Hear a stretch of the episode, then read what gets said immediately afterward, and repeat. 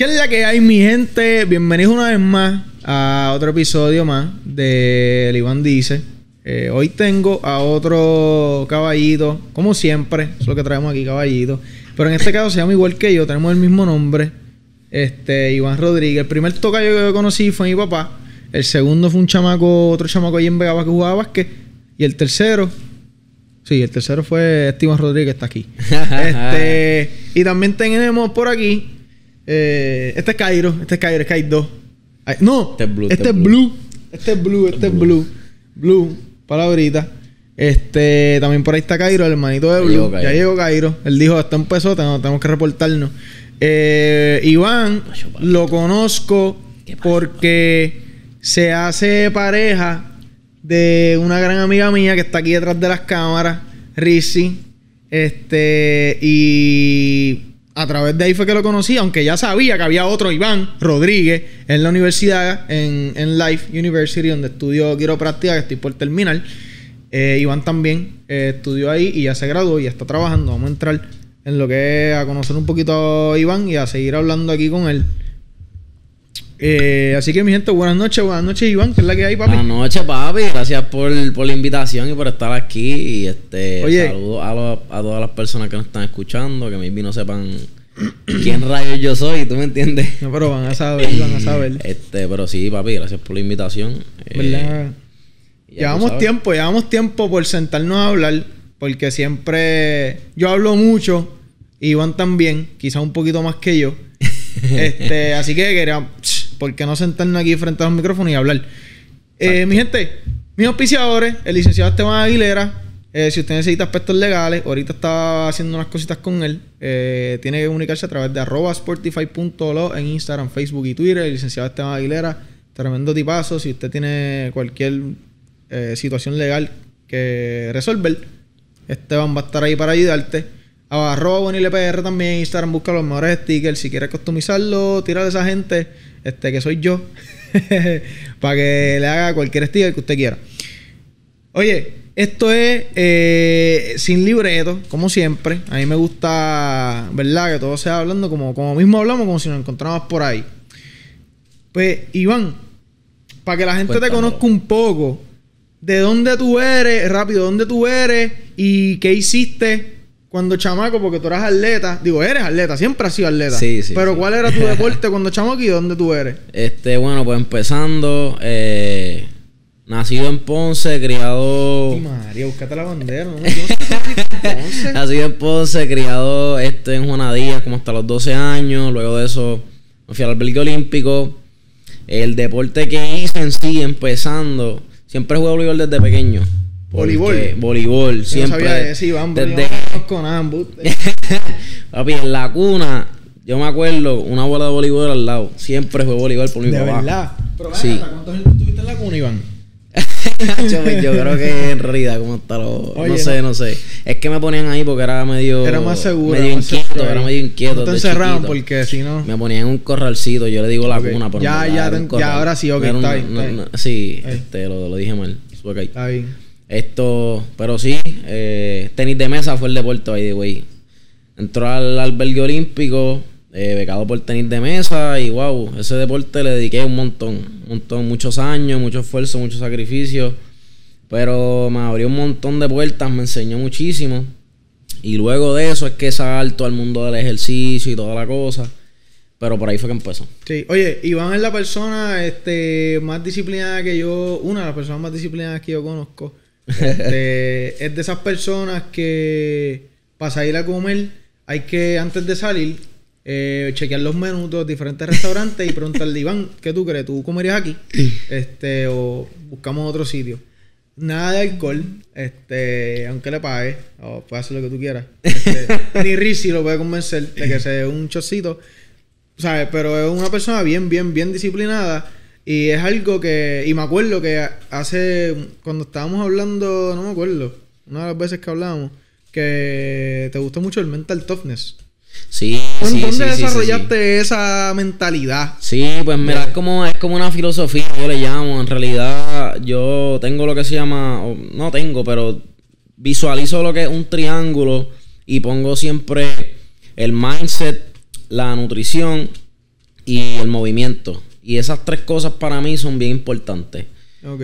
Este, la parte de, del mental toughness o el mindset, eso pues lo, lo, adquirí a través del deporte, como quien dice. Siempre el querer ganar, me, me ponía metas a corto y a largo plazo. Y me di cuenta de temprano que si tú pones una meta y en realidad la quieres lograr, tienes que sacrificarlo todo y especialmente digamos que tú y yo estamos compitiendo por lo mismo. Esto es en el deporte, porque en vida real pues es diferente. Pero estamos en un deporte compitiendo por lo mismo. En el caso tuyo te gusta el baloncesto. Pues si yo estoy en un equipo, yo sé que el otro equipo está entrenando tres horas, pues yo me voy a ir bien competitivo y yo quiero entrenar cuatro, cinco, seis horas. Porque yo sé que maybe ellos no están dispuestos a dar ese extra y eventualmente yo me siento como que ellos no van a tener la capacidad de sobrepasarme en el terreno de juego, ¿me entiendes? Y entra la parte mental. Es la cosa. So, maybe yo, no hay más a medir quién está entrenando más fuerte. Pero dentro de ti, al tú decir, brother, yo estoy entrenando 4 a 6 horas, ellos están entrenando 3, no hay break de que me ganen, ¿me entiendes? Te da como que una confianza que al final del día yo pienso que durante la competencia o, o la meta que tenga, te hace confianza de tú decir, esto es mío, ¿me entiendes? Y por eso es que me gusta el, el, mindset. Yo le llamo mindset o mental toughness. Oye, y, y es una mentalidad como Kobe, porque, este, y se lo comento a Feli también, estaba viendo un... Estaba viendo, yo me paso viendo videos de Kobe. Kobe es mi favorito. Este, y Kobe decía que, por ejemplo, cuando llegó a NBA, él dice, yo me di cuenta que, era bien fácil. Porque los tipos llegan a NBA, ya tienen los chavos, tienen todo lo que quieren. Tan cómodos. Tan cómodos, no van a entrenar más nada. Tan cómodos. So, él dijo como que, pues yo voy a, dedicarme a esto, ¿me entiendes? Y él estuvo 20 años en el NBA dedicándose meramente, puramente a su trabajo. Y también, también como que yo escucho a Matt Barnes que decía, mira, cuando una vez estábamos jugando juntos, que fuimos a, a Minnesota este. son es que sí, son Mambo Mentality también. Este. Fueron a Minnesota a jugar y. y, Matt Barnes convenció a Kobe de, de salir a, a, Y cuando los otros compañeros del equipo lo vieron, era como que.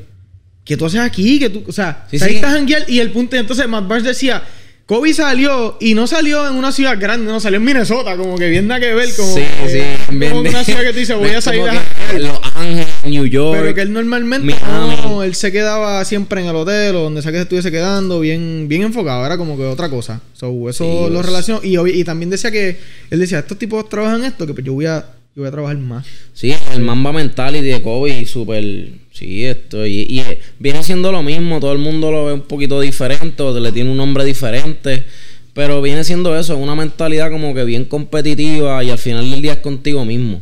Porque yo pienso que tú eres la única persona que va a determinar si tus metas se cumplen o no. Como que tú no puedes controlar el entrenamiento que está este, poniendo la otra persona, tú no puedes controlar. Hay muchos factores que tú no puedes controlar. Lo único que tú puedes controlar son tus acciones y el esfuerzo que tú pones. Y si tú estás convencido y 100% confiado de que tú pusiste el esfuerzo, tú vas a estar tranquilo en el sentido de que, pues, ya yo hice todo lo que, lo que podía hacer. ¿Me entiendes? Aquí están estos dos competitivos. Están activos, están activos. De tal palo, tal astilla.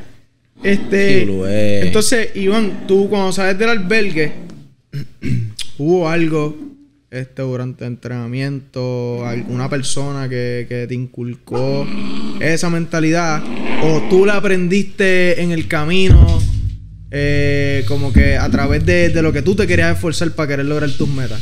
Wow, muchas personas, en realidad, este, ya, yo pienso que es una combinación de muchas personas. Esto, pero cuando entré al albergue, la cultura que hay allí, todo el mundo es tan competitivo, siempre habían competencia. Y allí, digamos que el fronteo, por ponerlo así, como habla el puertorriqueño, era tú ir a un torneo el fin de semana y decir que traíste medalla o que hiciste algo. Ya, ya, ya. Debe ser bien triste para los que salían el fin de semana. Traían medalla. Y, no ganaba, no llegaba ni a la semi, diablo, brother. Entonces, si te, todo el mundo te preguntaba porque todo el Claro, mundo esa sabía. es la que hay, ¿me entiendes? O si llegaba uno del corillo de tenis de mesa en mi caso, que, que cogió oro, te iban a preguntar, mira, competiste esto y lo otro, y tú decir que no traiste nada, es como que, ¿tú me entiendes? Este, este So- está, este está aquí en el albergue. Sí, eso era, en verdad yo pienso que el albergue en general, todas las personas que, que el coach esto, Víctor Pimentel fue uno, en el club deportivo de Ponce, muchas personas, Enrique Albente, Eso es allí en el, en el polideportivo, El ¿verdad? polideportivo en en el horno Ponce. del polideportivo en Los Cabos, en la ciudad de Es Ponce. correcto, es horno. correcto, en la ciudad de los Leones de Ponce. Esto, pero sí, pienso que es un conjunto. Pero estar en el, en el ambiente de allí del albergue olímpico, diferentes deportes, todo el mundo queriendo ganar, brother, no hay manera de que tú no absorbas un poquito de, De esa de esa competitividad. competitividad. O sea, tú quieres ser más. Y allí también fue que me, me, me di cuenta de que me apasionaba un montón el ejercicio. Esto. Sí, porque a través del ejercicio es lo que te va a poner ready para tú poder... Sí, porque yo- esto, yo empecé a notar que el tenis de mesa yo me lo cogía bien físico, ¿sabes? Me iba a entrenar, eh, digamos que acababa de entrenar por las mañanas, yo me iba escondido para el gimnasio. El coach nos decía, mira, todo el mundo directo para la escuela, y nosotros, sí, sí, sí, está bien. Y allá tenía un panita mío, un amigo mío, era mejor, mejor amigo mío en, en ese tiempo en el albergue, Olman se llama. Este, y nos íbamos escapados para el gimnasio a darle bien duro como si fuéramos fisiculturistas, papi.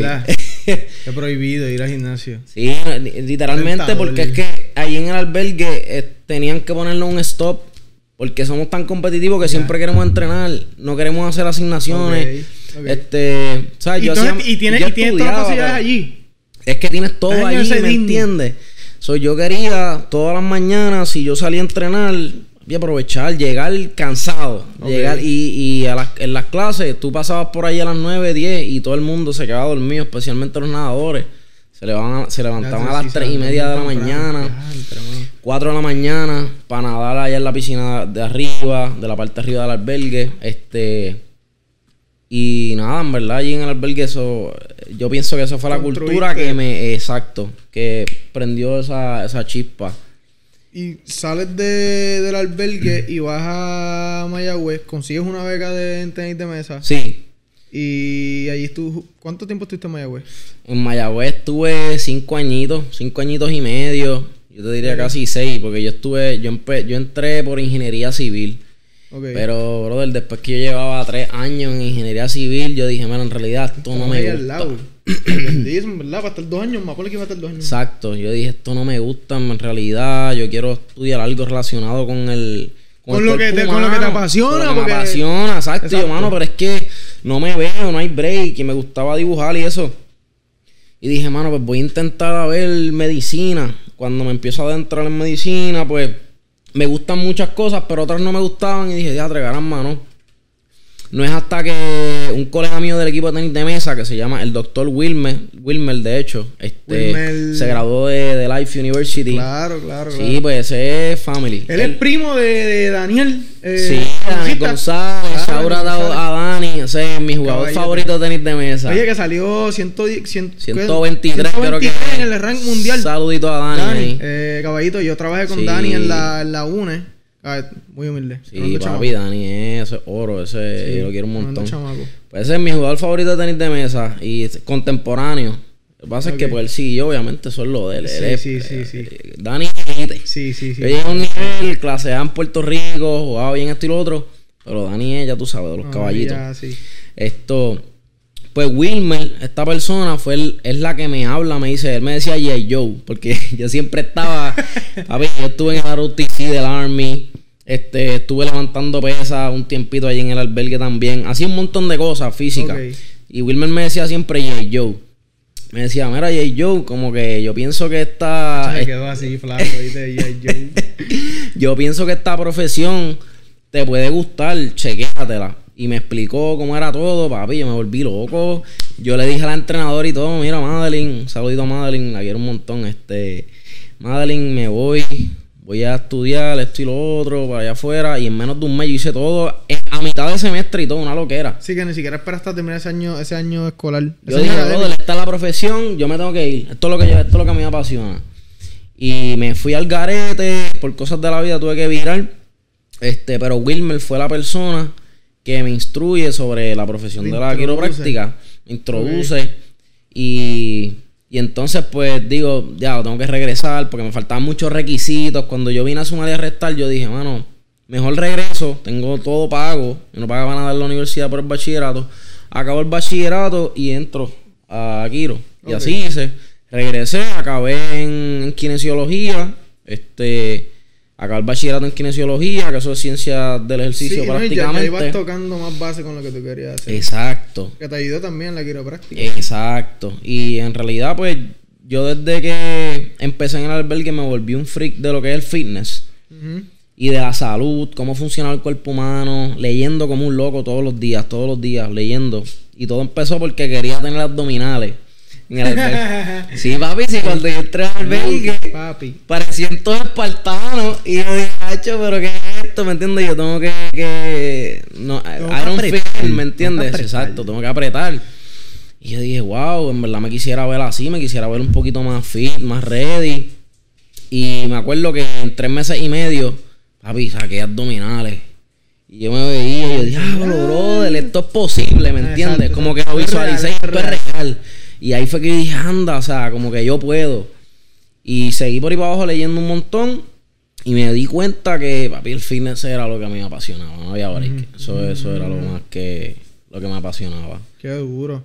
Y este, entonces, cuando entraste a la quiropráctica, ya nosotros cogemos muchas anatomías en, el, en la quiropráctica, muchísimas anatomías, como que todo full anatomía. Y entonces vas entendiendo más el cuerpo todavía, sigues aprendiendo. Exacto. Durante todo este tiempo sigues trabajando en ti. Exacto. Sigues conociéndote más a ti, más a tu cuerpo, sigues viendo resultados. Eh, me dijiste ahorita que tú quieres ahora meterte a bodybuilder. Sí, ahora es que siempre, como te digo, yo leía muchas revistas esto, leía mucho research. Cuando estaba chiquito en el albergue, el internet era la computadora bien loco, no, tenía mucha información. Con todo eso buscaba. XP, XP para tiempo. Exacto. Pues, pues lo que tú ves es fisiculturismo. Pero no me gusta el fisiculturismo de ahora, que es que te pones bien grandote, bien grandote. me gusta lo que se llama la categoría Men's Physique, que después lo verifica. Es más, se ve un cuerpo atlético, tonificado, pero se ve, te ves build. Ok. Este, y siempre dije, mano, quisiera, quisiera tener ese pro card. Eh, llegar a nivel pro en bodybuilding. Ok. Pero pues me envolví. Cuando tú entrenas para estética y entrenas para performance, es bien diferente. Claro. Bien, bien, bien diferente. Y pues yo quería ganar. yo quería ganar en, en, tenis de mesa. Pues no podía entrenar de esa manera porque era antagonista. ¿Sabes? El entrenamiento no iba de la mano. Sí, no. No te iba a beneficiar. En Exacto.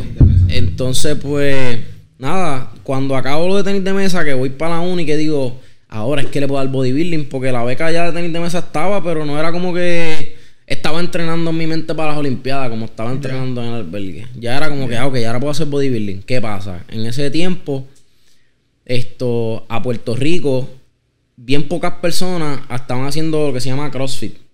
Ahora todo el mundo sabe lo que es CrossFit. No, sí, sí, sí. Pero para ese tiempo te estoy hablando 2010, 2011. O sea, eso no... No, el, para ese tiempo... empezó acá en Estados Unidos en 2007 por ahí. Uh 2010 en Puerto Rico nadie sabía que era CrossFit. Y papi, yo me pasaba en YouTube, como te digo, instruyéndome en entrenamientos. Cuando veo esta modalidad, hecho me juqueo bien duro de nuevo. Pues, ¿qué sucede? Eso es performance, eso no es estética. Ahí no importa cómo tú te veas, es como you perform, básicamente. Pues me adentro en eso bien duro. Olvídate, ¿para qué fue eso? Peor aún, yo entrenaba cuatro o seis horas al día. Papi, como si yo estuviera auspiciado.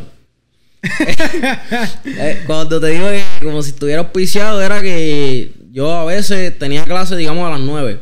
Pues iba, a las siete entrenaba, hacía una sesión de entrenamiento. A mediodía tenía un break, hacía otra sesión corta de entrenamiento. Y después iba por la tarde, hacía tenis de mesa. Y después de tenis de mesa, le metía otra sesión de entrenamiento. Y estaba así. Maggie, ¿qué haces con la comida? La comida en realidad, este, por lo menos, cuando estaba ya Porque estabas quemando demasiadas calorías, o sea, como que, ¿me entiendes? Eso... Yo lo que hacía era, los eh, ellos te daban unos tickets ahí en el, en el colegio y en muchas universidades, cuando este, te dan la beca, pues a veces te dan sí, una dieta, una los tickets de dieta. Y yo por lo menos el almuerzo lo tenía seguro.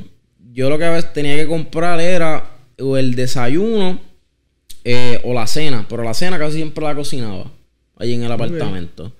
Este, pero por lo menos el almuerzo siempre estaba ahí y para desayunar era complicado porque los apartamentos no tenían cocina, tenías que bajar a hacer el desayuno y era, era jodón. So, yo casi siempre compraba el desayuno, el almuerzo ya lo tenía pago, como quien dice, y la cena pues cocinaba algo. Ahí llama, ok, ok. Este, cuando vienes acá a Atlanta, ¿en qué año fue más o menos? Como... Atlanta 2016, 2016. Ok. Este... O sea, la quiropráctica es, es bien amplia, mucho más amplia de lo que yo pensaba cuando entré. Sí. Este, tú ibas con la mentalidad, ¿con qué mentalidad ibas y con qué te encontraste cuando vas a coger las clases? Porque ahí hay muchas, hay, hay diferentes áreas de la quiropráctica que son eh, en base a seguir una filosofía eh, y esa línea. Este, ¿cómo te encontraste con lo que tú, con lo que tú, con lo que te gusta a ti y usarlo a través de la quiropráctica? Sí, pues me encontré que había muchas maneras de tú aplicar la quiropráctica, ¿verdad? O ejercer como quiropráctico, muchísimas. La quiropráctica yo digo que es como el arroz blanco. Tú lo, lo puedes hacer, puedes hacer un blend con lo que tú quieras. Este, pero movimiento y nutrición, que eran las dos cosas clave que a mí me llamaban la atención, que es lo que a mí más me apasiona. Pues yo dije, mira, aquí hay un montón de, de técnicas. Yo estaba bien confundido. Pero yo dije, Sí, mano, uno a veces no sabe ni que ni dónde está metido, como que diablo, espérate, espérate, espérate. Este, Sí, confunde, confunde. Al principio confunde, a menos que tengas a alguien que te diga, mira, esto es lo que es, su- ¿sabes? Ajá. Un mentor, como quien dice. Este, yo estaba un poquito confundido, pero sabía que al final del día eh, iba a aplicar el ejercicio o el movimiento. Yo, yo le digo movimiento porque no a todo el mundo le gusta hacer ejercicio, o no necesariamente tienes que hacer ejercicio. Este, pero ajá, el movimiento con la nutrición lo iba a aplicar con la quiropráctica, no importa qué, no me iba a importar. Hay profesores que son bien puristas y lo que les gusta, lo que creen es en el ajuste solamente. yo no creo en el ajuste solamente. ¿Sabes? Yo sí creo en el ajuste y en la quiropráctica, obviamente. Pero pienso que el movimiento, la nutrición y la, la mentalidad o el mindset tiene que ir de la mano. y ese es mi approach. Siempre tuve mi filosofía, escuché las otras y también me adentré un, me adentré un poquito en las otras filosofías y, y cogí cosas valiosas de cada una. Claro. Y respeto todos los, ¿verdad? Todos los puntos de vista y filosofías, pero estaba confundido al principio, pero en realidad sabía lo que yo quería hacer, que era lo que me, me apasionaba, Ok. este, que era hacer ese blend. Entonces, ¿te graduaste en diciembre del año pasado? ¿O en octubre? Septiembre. Septiembre. Septiembre. Septiembre, sí, septiembre. Durísimo. Y, ahora estás trabajando. Estoy Eh. trabajando esto en una clínica, eh, pero en realidad, ¿cómo te explico? Cuando tú empiezas a trabajar asociado a alguien, pues tú no puedes ir y aplicar. No, no, tienes que hacer lo que ellos, su estilo, como ellos trabajen. Tienes que ajustarte más a ellos. Tienes que ajustarte a eso. Este, so que cuando yo vaya a Puerto Rico y si Dios me permite, pues pueda implementar lo que yo quiero, pues allá es que voy a hacer mi. Claro, que voy a plasmar como que mi huellita o mi, mi rincón en, en claro, tu, base a, tu lo- a mi espacio, tu filosofía. espacio, tu espacio. Exacto. ¿Y cuándo, cuándo más o menos tú piensas que... Cuando regreso allá, a Puerto Rico, bueno, aquí la... Ey, a la doña, a la doña, depende de la doña. Cuando la jefa se gradúe, ¿no? En realidad, diciembre 2022. Por ahí más o menos. Sí, o un poquito antes. Si es antes, mejor aún. Pero lo más tardar diciembre ya estoy tocando Puerto Rico. Si ¿Y estarías en el área azul? Sí, en el área sur, suroeste. Por ahí estoy mirando todavía. Ok. Viendo. Ok. Sí. So... A que este año, a finales de este año. ya- Ok, ok. Yo, en verdad, cuando yo termino, que quiero hacer lo mismo, en verdad. Cuando, ¿sabes? Yo termino ahora, en marzo. Quiero ir a Puerto Rico y, en verdad, espero a finales de este año también poder ya establecerme en Puerto Rico, porque en verdad aquí, o sea, aquí en Nice y qué sé yo, tú puedes establecerte aquí y vas a hacer chavo, vas a conseguir trabajo fácil, pero pues obviamente la familia, la isla, Sí, sí, ¿sabes? sí, bien. Es bien diferente. Sí, este, el clima. A El mí en clima. realidad me gusta hacer muchas cosas outdoors, mano. Este, soy muy inquieto, no me gusta estar todo el día metido en el apartamento. Oye, no, y así fue que, que empezamos a compartir más porque Iván era de que hace que si vamos para allí, vamos a hacer esto, vamos a ir a caminar, y vamos mucho a downtown a caminar o a correr o lo que sea, con los perros, esto, lo otro. Los dos y sacar los Nacho, no, full, Después nos pusimos a hacer workouts a todo lo que da el verano del año pasado.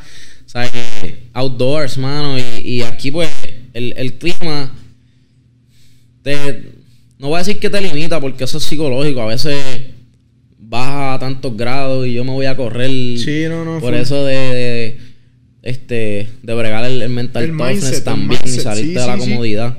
Exacto. Pero me gusta, mano, el sol, estar en shorts todo el tiempo. Siempre practico los putting. Eh, me gusta estar afuera. Y aquí en Georgia, pues, verano está cool fall está cool. Ya en diciembre, enero, febrero, pues. No, no, oye, es que yo en PR, yo no sé lo que es. Que si este. ¿Cómo es?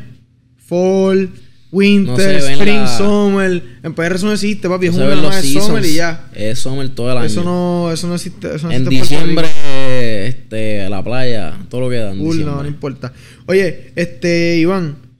Tú trabajas ahora mismo, pues yo sé que tú, tú trabajas, tienes tu tus clientes, ¿verdad? Que sí, sí, sí. Tú trabajas remotamente con, personas que quieren trabajar su cuerpo. Sí, sí, sí. Ahora mismo, pues, yo estoy corriendo lo que se llama, pues, siendo un, un, remote coach o un online coach.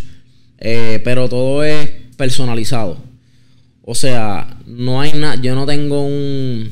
Un prescription para todo el Sí, yo no tengo un template como. Algo genérico, algo genérico. Para... que te voy a cobrar tanto y te tiran el workout. ¿Qué tú quieres? ¿Fuerza o que yo tengo este para fuerza aquí? Toma, Sí, que pues eso está cool. Si tú caes dentro del porcentaje, digamos que yo tengo un template para fuerza. Eh, si tú caes dentro del el porcentaje de personas que ese template le puede ayudar, pues chilling. Está bien, puede que aumentes un poquito en fuerza, que es lo que quieres. Pero a, a, la larga, personalizado es lo mejor porque estoy tomando en cuenta tu estilo de vida, tu edad, tu género, este, tu meta, tu mindset, muchas cosas que todos somos bien diferentes, ¿me entiendes? Yo no te puedo entrenar a ti de la misma vez que de la misma manera en la que entrenaría a Félix o de la misma manera que entreno a Rizzi. Exacto, no, no, Félix, Félix es más bajo que yo, yo sí. yo Félix, Félix, tú lo ves ahí, tiene tiene un mental toughness duro. No, sí, Me acuerdo una vez que estaba 41, yo no sé si él se acuerda, pero este. Y ahora esto fue en la, pista, en el campo de rugby, en el campo de rugby. Y yo le dije, mira, Carle, que vamos a entrenar. Y estaba 41 y como con neblina. Estaba incómodo, mano. ¿Sabes de dónde llegó el macho? ¿Sabes? Él, él, del APA de él, bajó, lloviendo, sin camisa y, y nada, vamos a entrenar. ¿De, de aquí? De, dónde tú vivías ese tiempo? De aquí. De Crossing, ¿verdad? de Crossing. Y eso son como tres millas, vos. Papi, él llegó y yo lo estoy viendo. Y yo, ese Félix, que hace corriendo una, que hace sin camisa dos. Y, se está ¿Y dónde está el bulto? ¿Dónde está el bulto? ¿Me entiendes? Porque tú te quitaste la camisa 41, tú tienes que por lo menos tenerlo en el bulto, el jaque. Llegó, pum, ah, dímelo, bro, que esto, que lo otro. Y yo, mira, que es la que hay, no, dale, vamos a darle. Sin camisa. y estaba frío, papi, 41 ya con. Y yo, wow. Y me acordé de. No sé si sabes quién es David Goggins. Claro, eh, claro. La máquina. a, mí me, a mí que me gusta el tema de mental toughness, bien brutal. Soy bien freak de eso. David Goggins es la. Papi, ese hombre. wow. yo lo admiro mucho. Demasiado. Pues él tiene un lema que el lema de él dice Taking Souls. Taking Souls es cuando tú ves a alguien o tú estás haciendo algo que la gran mayoría de las personas no, no está dispuesto a hacer. en ese momento, yo vi a Félix sin camisa de 41 grados y yo, yo pensé en Goggins, yo dije, dale, este cabrón. Junior, Goggins Junior. He took, my soul. En ese momento, ¿entiendes? Como que diablo, qué máquina. Le llevo sin camisa y estoy aquí con el jacket. Sí, sí, sí. Y yo, diablo. Este, pero sí, ¿verdad? Es una anécdota del, del, del Félix. Pero volviendo al tema, pues yo no te puedo entrenar a ti de la misma manera que entrenaría a Félix o, o a Rizzi, ¿me entiendes? Todo el mundo es diferente. Por ende, pues yo tengo que sentarme contigo, analizar tus metas ver qué tipo de assessment te voy a hacer a ti. Un assessment es una manera de medir, porque tú quieres siempre medir el progreso. Ya Claro, sean cuatro tienes que tener cosas objetivas ¿me para partir de ahí. Claro, so, tú quieres medir al principio y durante el proceso tú vas midiendo para saber si estás progresando, si estás empeorando. Este, pues de esa manera es que lo hago. Esto, y a través de la licencia de OPEX. Si, no sé si has escuchado lo que es OPEX Fitness, pero los invito, los exhorto Bueno, a yo sé, chequen. pero la gente que, que no sabe, eh, dile, porque este, a mí me entrenaba Rizzi. Yo me acuerdo y me tiraban las Sí, fotitos sí, de la que se llama la pancita. Sí, yo me acuerdo de eso. Sí, sí, exacto, exacto. Este, pues OPEX, nada, básicamente ellos son una compañía que se enfoca en darle educación de alta calidad a los, a los coaches eh, y se enfocan en todo, en lifestyles, en nutrición. Y ellos tienen una metodología bien, bien chévere, mano, porque te permite analizar a todas las personas, hacer un assessment eh, para todas las personas pero tienes la capacidad de, ya sea que quieras entrenar para estética, para performance, Ok. eh, para simplemente estar saludable, pues lo puedes hacer. Te, te- de verdad que es como una universidad para los coaches. Eso es lo que te quiero decir. Te lo ponen bien, como esas tablitas que tú tienes ahí, bien organizadas. Porque el ser un fitness coach es bien complicado, mano. En la universidad yo estudié kinesiología y no te enseñan a entrenar a las personas. O sea, yo cogí clases de fisiología del ejercicio, biomecánica, todas las clases. Pero no te, no te enseñan un, un template o, digamos, un sistema. Esa es la palabra correcta. Un sistema. OPEX te presenta un sistema organizado de cómo tú entrenar a las personas. Eh, a cualquier persona. Puede ser un, un- un- una persona de 80 años, como un toddler o una, una persona de 14 años, un nene de 14 años que quiere jugar tenis, digamos. Ok.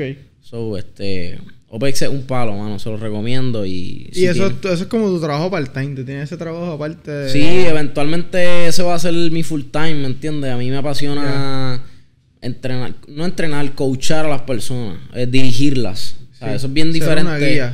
No es como que te doy el training y ya, simplemente me gusta, mira, vamos a hacer, vamos a tomar esta ruta porque pienso que es lo mejor que te va a ayudar en este momento.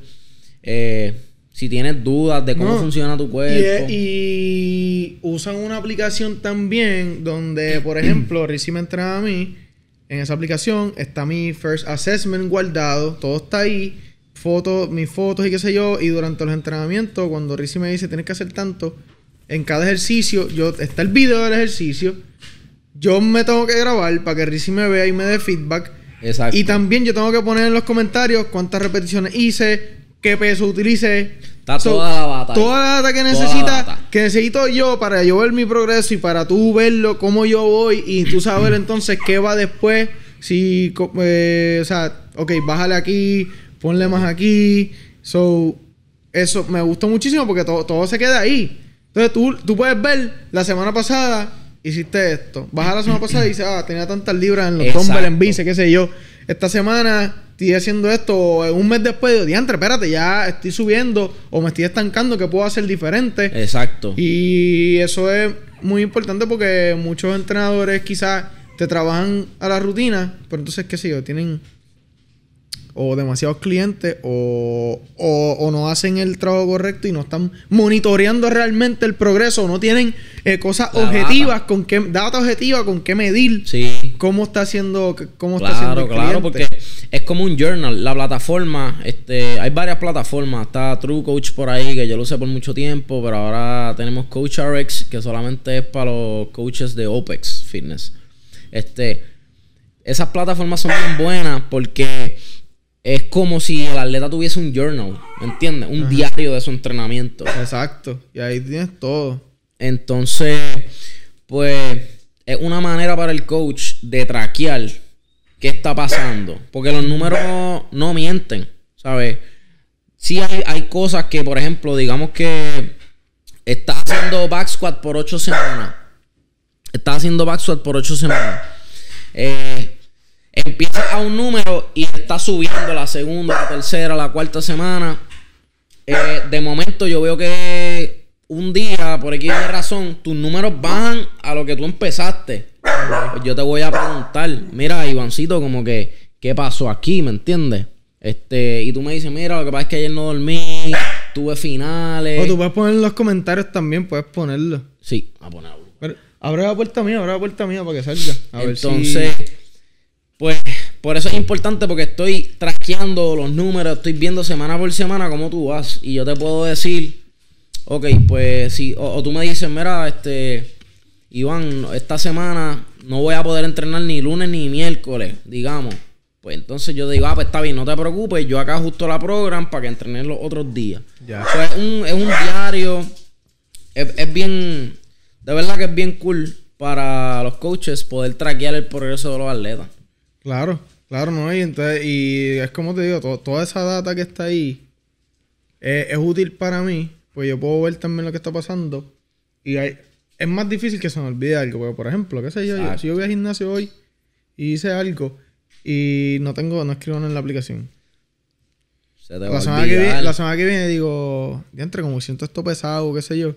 Y no apunté nada, no sé nada. No sé qué hice la semana pasada, no sé qué ejercicio hice la semana pasada. Exacto, estás por ahí. Estoy perdido. Exacto. No tengo, no tengo una guía, no tengo una meta, no sé para dónde voy. Exacto. Y cuando tú no tienes eso, pues sencillamente tú no. Sí, porque hay algo bien importante. Un, uno, uno de los principios de entrenamiento, que hay muchos este, digo, no son ni tantos, son como 5 o 6, pero eh, Progressive Overload es uno de los más importantes.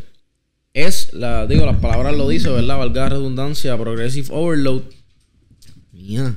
Es tú constantemente o progresivamente darle un overload al sistema para obligar a que tu cuerpo sea o más fuerte, más rápido, o aumenten masa muscular. Me explico.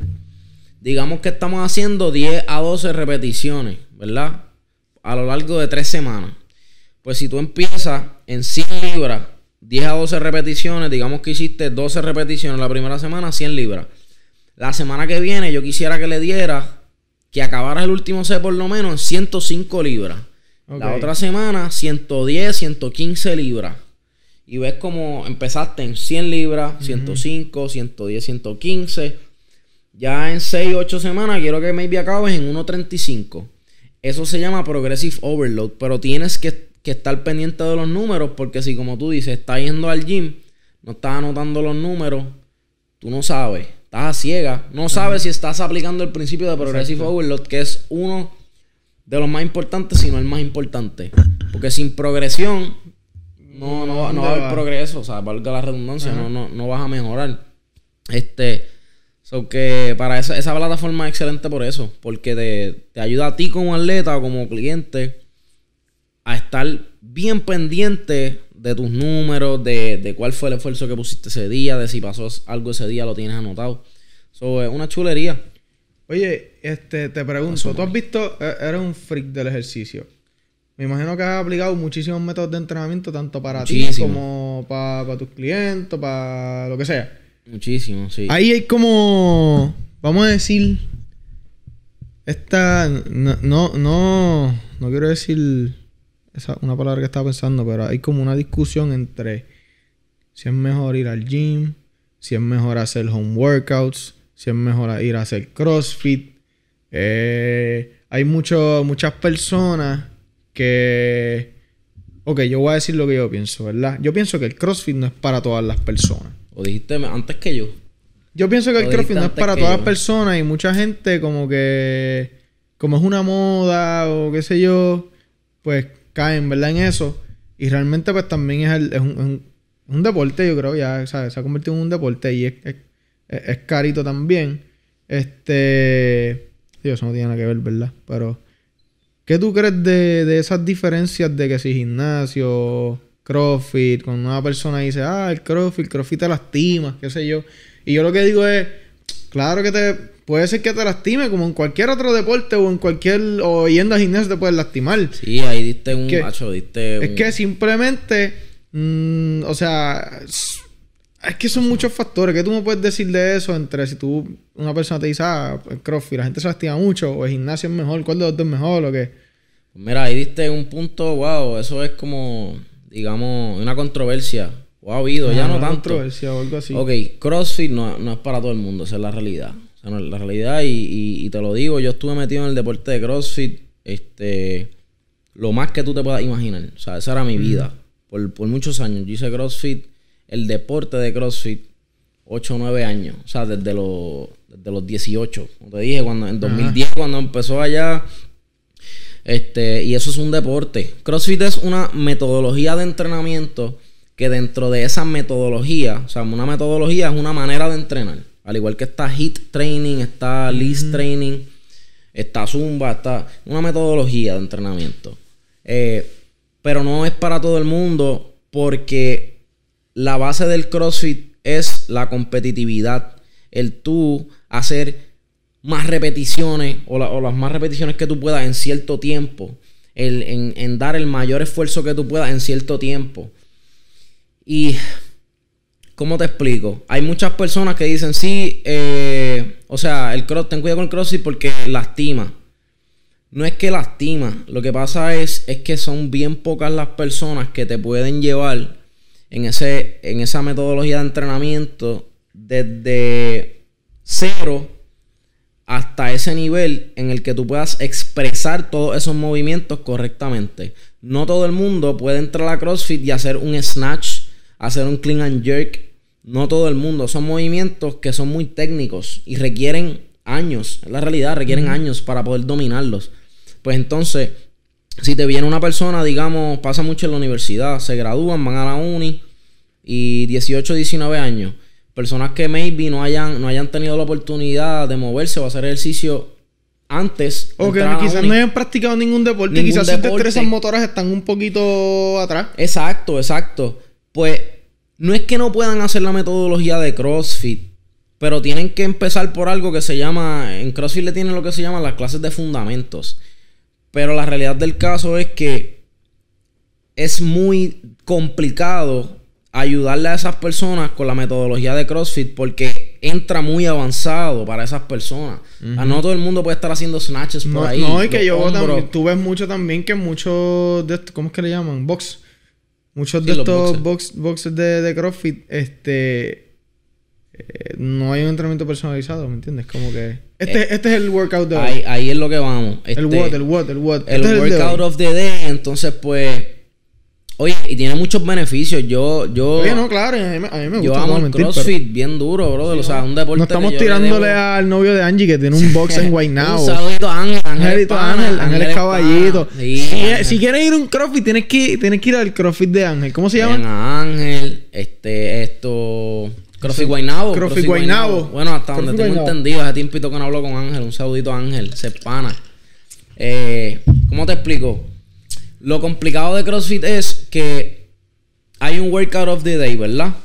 Si somos 20 en la clase, hay una persona que tiene 45 años, hay otra que tiene 25, está el de 18, entonces está la mamá con que tiene el nene, eh, ¿sabes? Mucha, demasiados factores diferentes eh, o personas diferentes en una sola clase y se le pone un workout que aunque se pueda hacer escalado, o sea, digamos O sea, que de menos peso, menos... menos peso, menos repeticiones, esto y lo otro, como que el factor intensidad está ahí. ¿Me No, y, y tú ves a las demás personas. Como Sí, que tú tú ves a... Yo voy a, yo voy a. Feli. Y yo veo a Feli con un plato de 45 y yo tengo uno de 25. Y yo voy por el de 45. voy Sí, esa. y eso es lo que pasa, ¿me entiendes? Hay personas que lo hacen bien y hay, hay coaches, tengo que darle crédito. Hay, hay coaches excelentes y pudiera decir muchos aquí, amigos míos, amistades, son bien responsables y le explican a las personas, mira, olvídate del de al lado. Está bien que tú quieras esforzarte más tú mismo. Claro. Olvídate del de al lado, ponle tu peso. O sea, Sí, porque eh, usualmente- deja, el ego en la puerta, ¿me entiendes? Exacto. Pero, por ejemplo, también te iba a decir, eh, eh, eh, es difícil, porque usualmente eso se hace en grupitos. Ellos hacen sesiones, qué sé yo, el de las seis y media, pam, pam, o qué sé yo. Por ejemplo, tengo un pana que fue a CrossFit. Saluda al gordo la máquina. El y gordo, como el a la semana me dijo, Hacho, papi, tengo el hombro. Yo siento que se me salió de sitio. Porque Sí. lo pusieron a hacer algo de. Rápido, en de los rings. cantazo. Lo metieron en los anillos o algo. Y No. no, me acuerdo qué fue lo que le pasó, pero pues se lastimó. Pero era, pues, me imagino. Sí, que- y es frecuente porque pasa eso, que de primera vez, ok, estoy pompeado por el hype, porque es un hype que tiene Sí, CrossFit, no. voy a meterle. Te se metiste a la la clase, ahí y te te lastimaste y boom, se echó todo, ¿me entiendes? Este, pero para contestarte la pregunta de cuál es mejor, no, la- yo te diría que la combinación de todas, pero no hay uno que sea superior al otro, ¿me entiendes? El, el entrenamiento con resistencia, o sea, utilizar pesa, peso, resistencia, en combinación con body weight, en combinación con cardiovascular, eso es una combinación ganadora. O sea, el tu poder, digamos que correr bicicleta estacionaria o joguear, el tu poder hacer back squats, el tu poder hacer ejercicios con los dumbbells. O sea, la combinación de todo es como que la combinación ganadora. ¿Por qué? Porque estás mejorando la función de tu cuerpo. La función es bien importante. Eh, y puedes hacerlo sostenible. O sea, el tú estar con la intensidad en, en high todo el tiempo no es sostenible. Brother, No, en. CrossFit hay algo que se llama el CrossFit Open. Esa es la competencia que todos los atletas de CrossFit a nivel mundial quieren ganar porque van a llegar a los Games, a los CrossFit Games. Esos son como las Olimpiadas. Ya, las Olimpiadas de CrossFit. Papi, antes eso era cuatro o cinco, sema- cinco semanas. Tiraban un workout por semana y tú tenías tres días para hacer tu mejor score en ese workout. Esas cinco semanas, brother, hormonalmente yo estaba descontrolado, acelerado, este, no podía descansar bien, eh, a veces no me daba hambre, a veces sí, bien, o sea, hormonalmente tú te descontrolas, tu sistema nervioso está frito. Eh, son, son tantos lo- los problemas que crea esto cuando quieres darle intensidad y sa- sacrificas salud, es lo que te quiero decir. Cuando tú entrenas para performance, tú sacrificas salud sí o sí. Y eso está bien si tú quieres ser atleta y tú quieres competir. Pero si tú no eres atleta y entonces estás metiéndole esa intensidad y te está afectando con tu concentración en los estudios, con tu enfoque en tu trabajo, Tu en tu día. negocio, Tu día a día. pues no es sostenible y entonces pues ahí es donde vienen lo- los problemas. Pero hablando de eso, esas son los, los, digamos, las repercusiones negativas de, de- de la intensidad en el entrenamiento todo el tiempo. Pero tengo que dársela bien duro a CrossFit porque ellos llevaron algo que no, hace tiempo el fitness no tenía. Y es, y es lo que es el- la comunidad, el sentido de comunidad, de tener un tribe. Como que un grupo de personas que Un están grupo de haciendo lo mismo. apoyo. Eso se ve mucho, como que la gente se, se empieza a interactuar Exacto, más, se empieza a apoyar uno a los otros y eso es algo que... Esa es la magia del CrossFit, papi. Que une personas, pero una cosa absurda. ¿Por qué? Porque, ok, digamos que nosotros vamos, estamos yendo todos los días a las 5 de la tarde o a la, a la clase de las 5 y media. Papi, y vamos no- nosotros cuatro este, a darle bien duro a esa hora. Yo te veo a ti fajándote, yo me estoy fajando, a veces yo me desahogo contigo mis problemas. O sea, si- sientes un, un sentido de familia Familia. que, que te, te da un como un emotional support y eso es lo más psicológicamente lo más adictivo de CrossFit. Está cool el No, esfuerzo entonces que tú como que, mira, vamos, vas a llegarle, vamos, que esto lo otro. Claro, exacto, te motiva. Hay veces que tú no quieres ir, pero si tú tienes un pana que está en la Claro. clase, mira, no te vas a quitar, Exacto, ¿verdad? y exacto, tú estás ahí como que, diablo, yo no quería Pues ir, dale, pero voy. no le voy a quedar mal. Sí, tú vas yo hoy. Exacto. So, esa es la magia de, por eso el hype de CrossFit, Sí. hermano. Este, so, es un palo, por esa parte tengo que decir que, que es lo mejor que tiene. Pero no hay una metodología que sea mejor que la otra. Si, si la sabes, si sabes aplicar la de CrossFit bien, te va a ir súper brutal. Porque vas a llevar a tu cuerpo a hacer cosas que jamás pensaste que podías hacer. Duro, duro, en verdad. Yo creo que es una respuesta bien elaborada y de quien viene también. Es excelente porque lo has hecho en los dos. Sí, mano. Gimnasio, has hecho todas esas modalidades. So... Sí, desde, te digo, desde los, ya, desde los 13 empecé a hacer Te entrenando sientes tipo viejo, Iván, te sientes viejo. Es que te, te viste a, ahí a veces como que... digo, diadre, brother. Llevo ya ya, 10 sí, sí. años haciendo tal Sí, cosa, sí, sí. 8 años hice esto. Como que pasan los años, pero nada, aquí estamos, bro. estamos. No, y vamos para encima. Sí, no, que y cada vez, y, y cada vez ¿verdad? Vamos poniendo metas más arriba, cuestión de empujarnos. Y, y, oye, y me dijiste que, que querías meterle, que pues, pasando el tema ya del CrossFit y el gym, eh, me has dicho que querías meterle el bodybuilding. Pero eso no era tu meta hace como un tiempito, porque yo me acuerdo que tú me has dicho que tú querías hacer un Ironman o también eso está ahí como que... Sí, eso está ahí. O sea, lo de, lo de el deporte de tríalo, llevarlo a ese Ajá. extremo de, de de verdad tap in en, en el mindset, en el mental toughness. Ya estamos hablando de Ironman. Ya hay. Porque un tríalo, pues, el, el tríalo común, las distancias que son, pues no me. Como que es un workout más. ¿me entiendes? Ya es- esos workouts sufriendo de una hora, una hora y media, he hecho un montón y como que, pues, normal.